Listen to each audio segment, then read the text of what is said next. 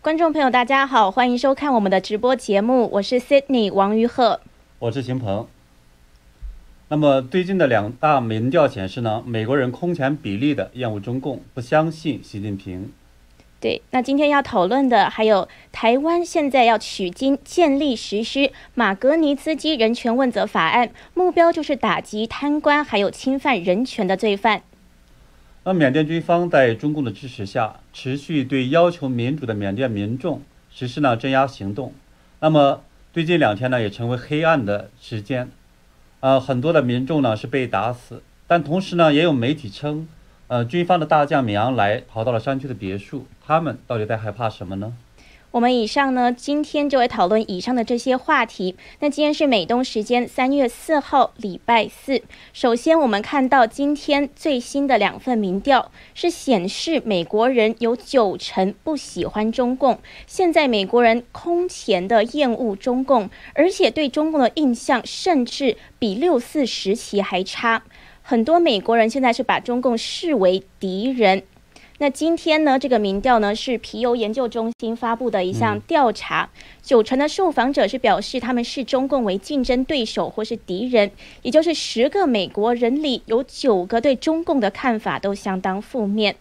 那民调是说，百分之五十五的美国人将北京视为竞争对手，百分之三十四的人认为中共是敌人，只有百分之九的美国人把中共当作伙伴。那秦鹏，您认为这项民调的可信度如何？又是什么造成了美国人现在对中共的看法呢？呃，我觉得这个可信度还是很高的，因为本周一的时候，我们看到就三月一号，还有一份呢是也是著名的民调公司，呃，盖勒普，他发布了一个。然后呢，显示了类似这样的一个结果和趋势。那盖勒普的这样的民调显示呢，受访的美国人中只有百分之二十对中共有好感，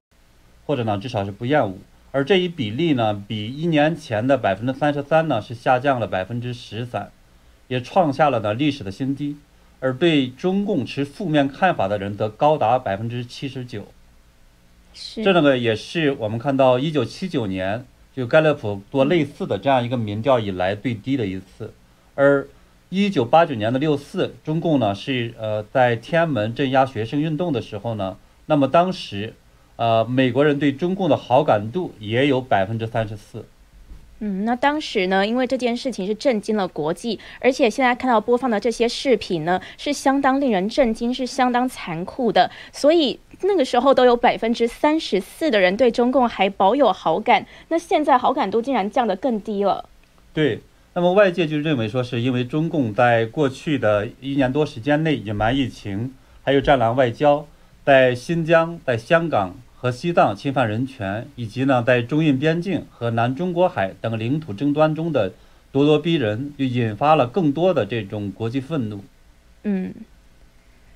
那么呢，我们也看到皮尤研究中心的这次调查的显示呢，在两二零二零年以来呢，认为中共资助的这种网络攻击，还有呃中共的这种人权记录是非常的这种严重的，这样的一个比呃比例呢，也增加了百分之七，分别达到呢是百分之六十五到百分之五十，而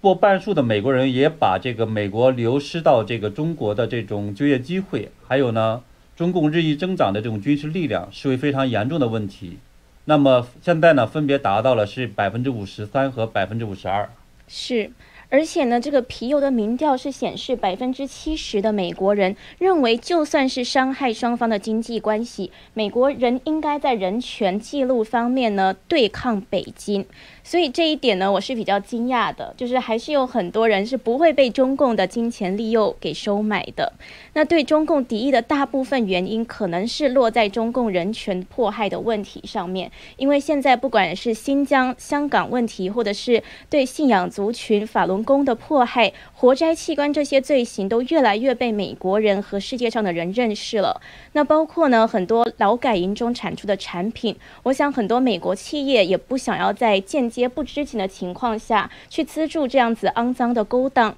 那现在包括提出的很多的法案，还有这个现在美国想要与中共脱钩呢，就是呢要避免美国企业去资助这一些这这一些中共在做的恶行。嗯，那川普任内也把中共隐瞒贸易，还有隐隐瞒疫情，还有在贸易上剥削美国、间谍活动、间谍活动这些事都揪了出来。那另外很有意思的这个民调呢，我们还看到列出了十八个国家。那美国人对台湾的好感是跃升到了第八名，也就是在这十八个国家中呢，就是在第八名，有高达百分之七十二的受访者对台湾也有好感。那为什么我觉得这个特别可以列出来讲呢？因为台湾人也是华人，是继承了中华五千年传统文化，因此我觉得从这一点呢，就可以看出美国人厌恶的是中共这个政权，不是华人，是区分的还是比较清楚的。对，美国人现在应该是越来越分得清了，说中共还有中国，以及呢和中国人民、中国文化还有这个中共文化这种区别。那么对中共的文化，大家一想到它这个的时候，就可以想到说它具有这种侵略性，对吧？盗窃知识产权啊，侵犯人权啊，违反这种国际协定，以及呢对于外界这种咄咄逼人的这种攻势。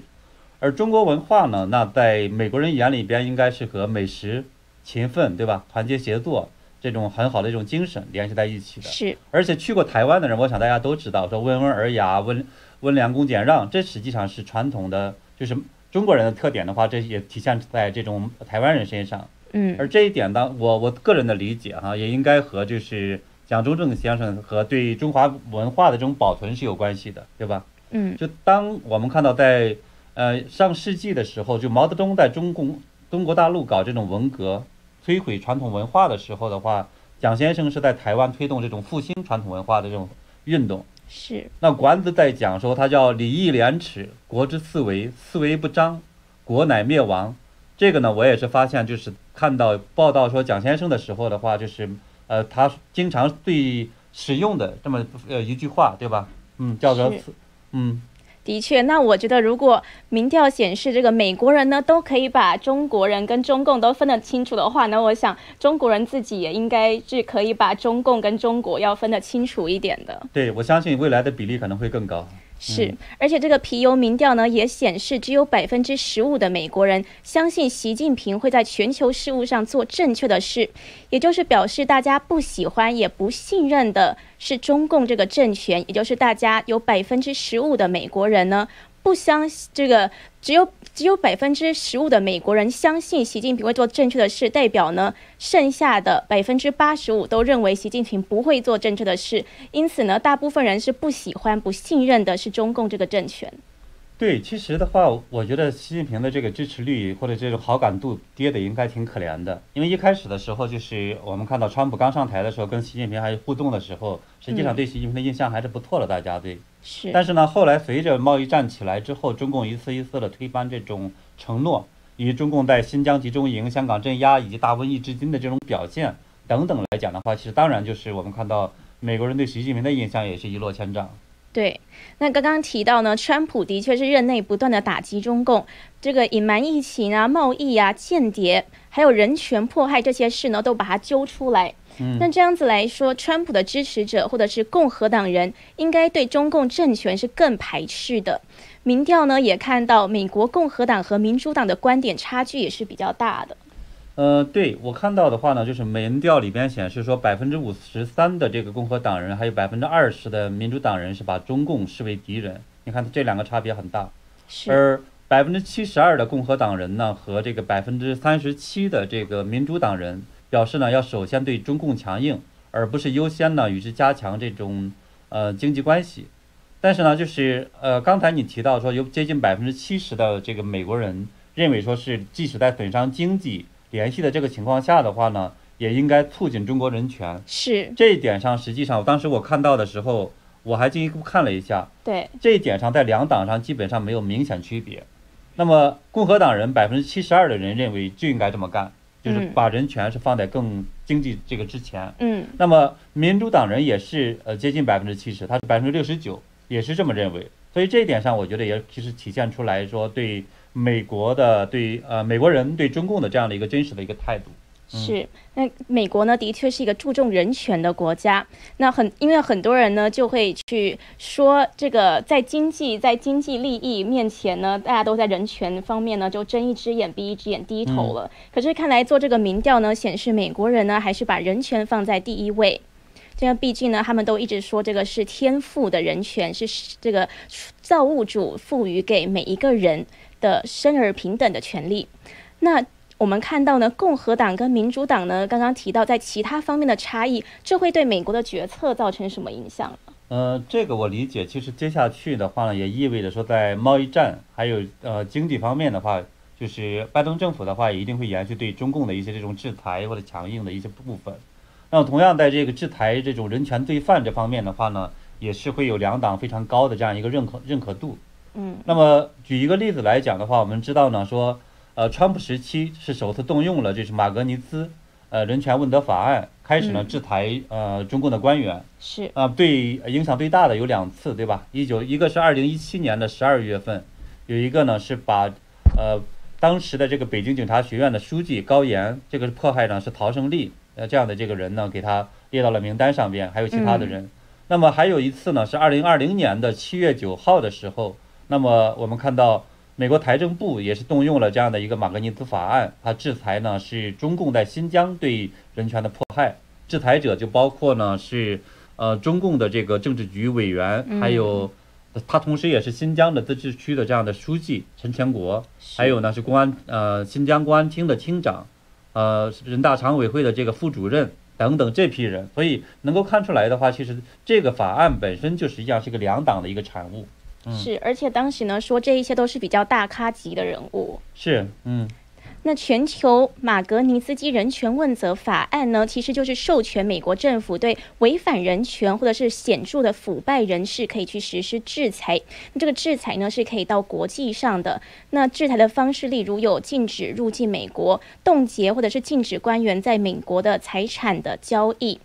这个法案最早是纪念俄罗斯的一个税务会计，他叫做马格尼兹基产生的一个法案。这个马格尼兹基呢，因为揭发俄罗斯政府的腐败，在二零零八年十一月被俄罗斯执法机关拘捕，后来是是死在监狱里面。对他死后呢，后来就推动了，导致呢很多人就推动了是美国的两党对惩治俄罗斯的这个侵侵犯人权的官员的这样制裁的法案。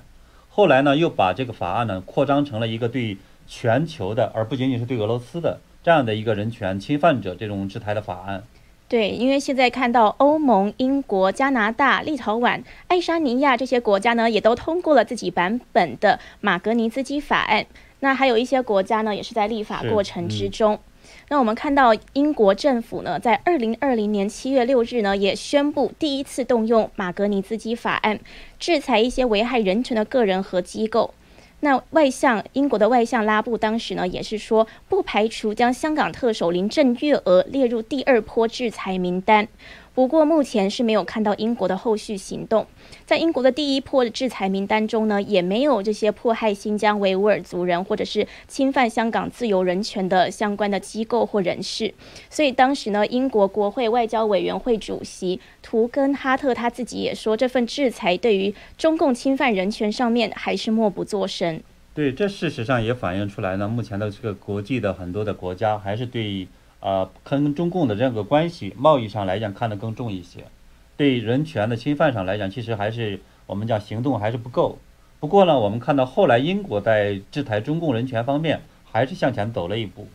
那么在呃，川普呢和蓬佩奥离任之前，我们看到美国政府呢是在把新呃中共呢在新疆犯下这种种族灭绝罪，那么英国实际上也加快快了相关的这种进程。英国议会的话呢是敦促是。呃，政府的话重新考虑，呃，和北京签署的这种贸易协议。那么今年二月二号的话，我们看到在英国的国会的上议院也通过了是贸易法案的一个修正案。嗯，那么要求呢，法院初步裁决是中共是否犯下呢种族灭绝罪。而这个要呃修正案的话，它也要求是要考虑到说在贸跟其他国家签署贸易的时候，必须考虑到人权的一些状况，包括种族灭绝罪呀、人对环境以及福利标准等等这些。那么二月四号的时候，我们看到英国还吊销了这个中共大外宣，就是叫环球电视广播网 CGTN 的这个执照。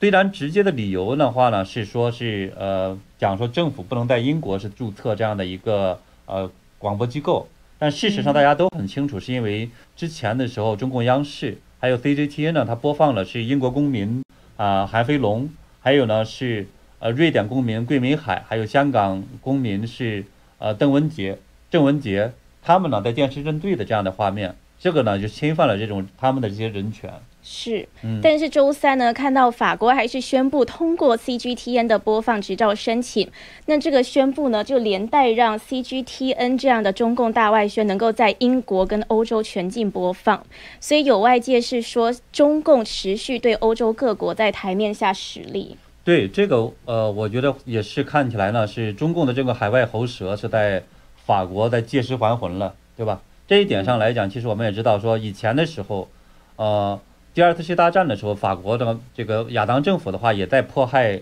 犹太人人权的这个呃希特勒政府之前面前呢，他们投降了。而现在说法国人再一次的话忍狼引狼入室，我觉得其实对法国来来讲，欧洲来说的话，恐怕也都会后患无穷。是。那最近我们看到呢，台湾也要推出自己的马格尼茨基法案了。因为呢，台湾跨党派委立委，还有美国国务院、财政部、AIT 这些官员呢，日前是举行了一个视频会议，讨论台湾要怎么去推动这个马格尼茨基人权问责法。台湾立法院人权促进会副秘书长吴尔开西呢，他也说，这个议题在台湾是获得了跨党派立委认同的。那希望这届立委任内能够通过这个法案，成为亚洲第一。包括有参加这个会议的美国在台协会 AIT，脸书也发文，是说对于人权的尊重是美国、台湾还有其他民主国家大家的共享价值。那要一起合作，才会确保司法管辖境内不会变成贪腐人士或者是人权侵害者的避风港。所以可以看到，各国呢现在是要建构一个全球救责网。那秦鹏，您认为这个立法在台湾有可能通过吗？嗯，我觉得台湾应该能够通过，因为上面我们讨论过，说是马格尼兹温德法案呢，它实际上是一个美国跨党派的这样的一个法案，就是奥巴马时期呢制定，那么川普第一次使用。这就保证了他不会因为政府更迭，最后的话是功亏一篑，这一个方面。另一方面的话，我们看到台湾实际上对中共迫害人权，他是也是敢于发出自己的声音，啊，特别呢，我们看到现在的这样的就是蔡英文政府，对吧？是。那么，二零零七年的时候呢，二零一七年的时候呢，中华民国政府也是证实说，禁止呢三名迫害呃法轮功的中共官员入境台湾。嗯。而，呃，台湾的这些立法院还有各县市的这些议会。在二零一零年到现在呢，也有大多很多次是通过了决议，要求禁止是呃严重迫害人权的中共官员是入境台湾。而在香港的反送中过程中，我们也看到了，那么台湾给予了香港人的支持。所以我认为这样的一个法案，它通过的这种概率还是非常高的。我我们也希望呢，说台湾继续呢成为这个亚洲乃至于华人的这样的民主灯塔。是。那现在看到呢，台湾也的确是这样子。那现在也在做各方面的努力，都是要继续呢维持这个华人的民主灯塔的称号。嗯，那说到华人呢，我想起这两天在网络上，很多人是追到一个十九岁的缅甸华裔女孩，因为最近缅甸反政变的示威持续。那这个女孩呢，她的名字叫马良乌，华文名字叫邓嘉熙，她是当地一个美发店主的独生女。他参加了缅甸军政府的示威。昨天正中弹前呢，是仍然坚定的站在示威人群中。那他是竖起他的长头发，说不会逃走，也我们也不能够流血。但是后来呢，军警镇压开枪，导致他颈部中弹，躺在地上。那当时呢，是有人为他急救，但是呢，还是当场身亡了。现在他的脸书账户是被标记为悼念，那很多的网民都是留言祝愿他安息。那还有一张照片呢，是他的父亲为他绑上红丝带的照片，是示威当天他在最后一篇贴文贴出的。他还留下了遗言，他是说：“我是 A 型的血，所以如果我不幸中枪离世了，请把我的眼角膜还有其他器官捐赠出去。”那也有网民呢，是提到他生前是随身携带一张识别证，写上自己的血型，是希望离世的话可以捐出器官，不用浪费医疗资源。所以看到这一些人呢，真的是非常的有这个信念，为了信念呢是可以牺牲自己的生命的。对，我觉得这个女孩也是非常有爱的一个女孩。那么从网上呃贴出来的这些回忆来来看呢，这个叫邓佳熙的这个华人华裔女孩呢，她生前也非常乐观，热爱家庭，而且呢说是一个非常会关心保护他人的这样一个伙伴。嗯，然后她是在现场的时候，有时候踢爆这个水管，让示威者的话取水是洗眼，还拿起这个催泪弹向。呃，警察防线的话丢过去，这个呢也让我想起来去过去两年呢，香港街头抗争的这些青年人，对吧？他们呢就是也是非常的阳光有爱，为了香港的自由、呃民主未来呢都走了出来，然后相互看护着呢是抗争，他们的英勇的智慧的话也震撼了世界。那么现在我们在呃缅甸抗争者的身上，其实我们也能够看到就是香港年轻人的这些身影。没错。那我们看到这件事情呢，是周三，也就是昨天的时候，三月三日，缅甸安全部队镇压反对军事政变的示威者，造成了至少三十八人死亡。联合国呢也形容这是这一个月前发生军事政变以来，缅甸经历的最血腥的一天。缅甸舒西主教茂伯恩也在推特发文说：“现在我们国家的大多数城市就像当年的天安门广场。”那他指的当然是中国一九八九年在北京残酷镇压学生发起的这个抗争。这一次呢，我们在缅甸的这个军政府对民众镇压的时候呢，也看到了中共的鬼影子。是这一次的话，中共又一次正式很深的卷入了军政府呢对缅甸人民的镇压。他们不仅呢是支持了这个中共，就是军方的这个司令敏昂莱，而且呢是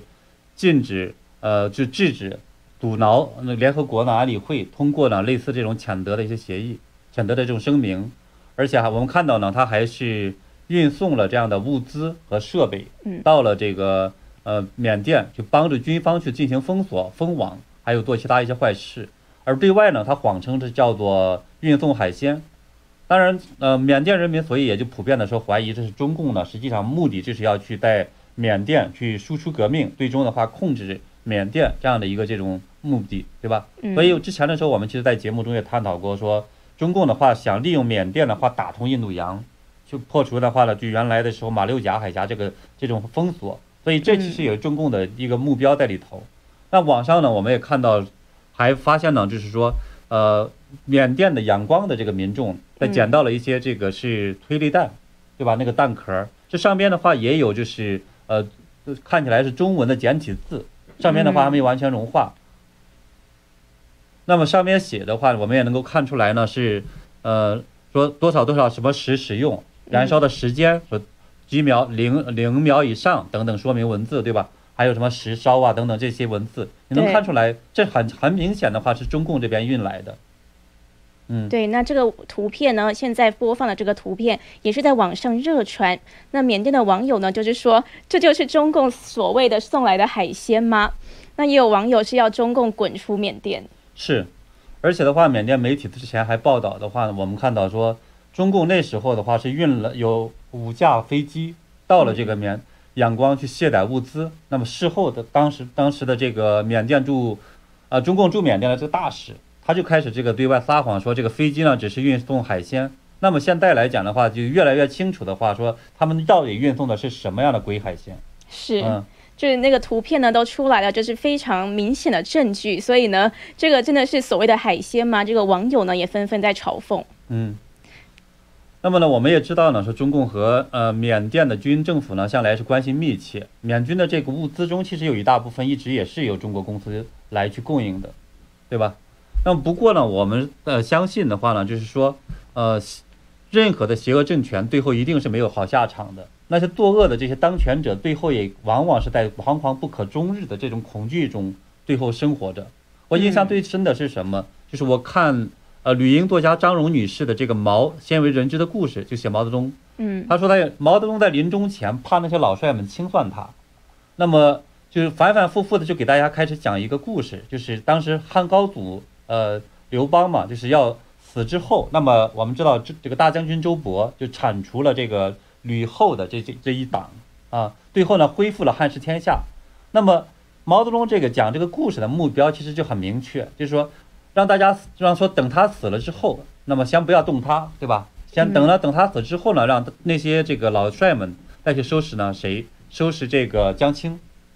那么